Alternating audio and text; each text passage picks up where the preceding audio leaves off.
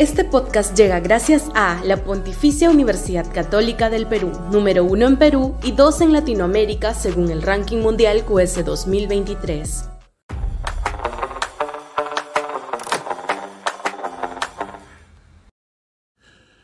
No prende la idea constituyente. Sudaca, Perú. Buen periodismo. La jugosa última encuesta del IEP trae consigo una pregunta sobre la Constitución y, aunque de manera indirecta, sobre la mentada Asamblea Constituyente. Preguntada a la ciudadanía respecto de qué corresponde hacer frente a la actual Constitución del 93, un mayoritario 47% estima que corresponde hacerle algunos cambios.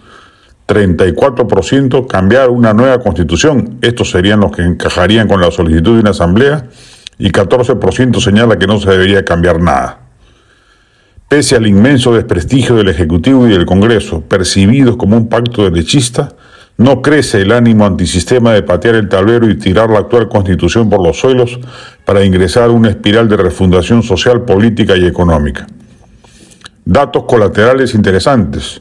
En el sur, la región más levantisca e izquierdista del país, empatan en 43% quienes quieren algunos cambios y quienes optan por un cambio total. Entre quienes se definen de centro, el conglomerado ideológico mayoritario del país, un significativo 54% opta por hacer algunos cambios y un reducido 29% por cambiar toda la constitución. Entre los izquierdistas, claro está, el 48% pide cambio total y el 39% algunos cambios. Otro dato importante, entre los que desaprueban a Boluarte, la mayoría, 46%, opta por solo hacer algunos cambios y 39% por cambios totales.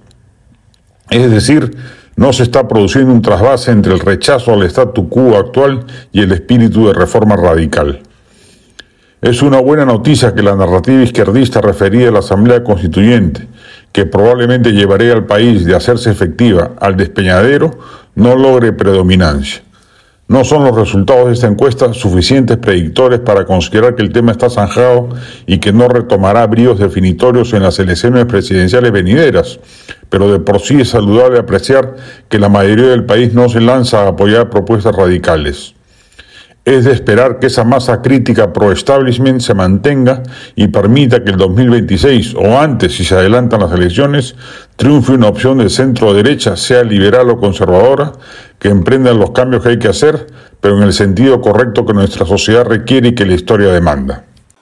Este podcast llegó gracias a AFE, operador logístico líder en el mercado peruano que brinda servicios de almacenaje, transporte de carga, courier y cómics los puedes ubicar en www.afe.pe. Este podcast llega gracias a la Pontificia Universidad Católica del Perú, número uno en Perú y dos en Latinoamérica según el ranking mundial QS 2023.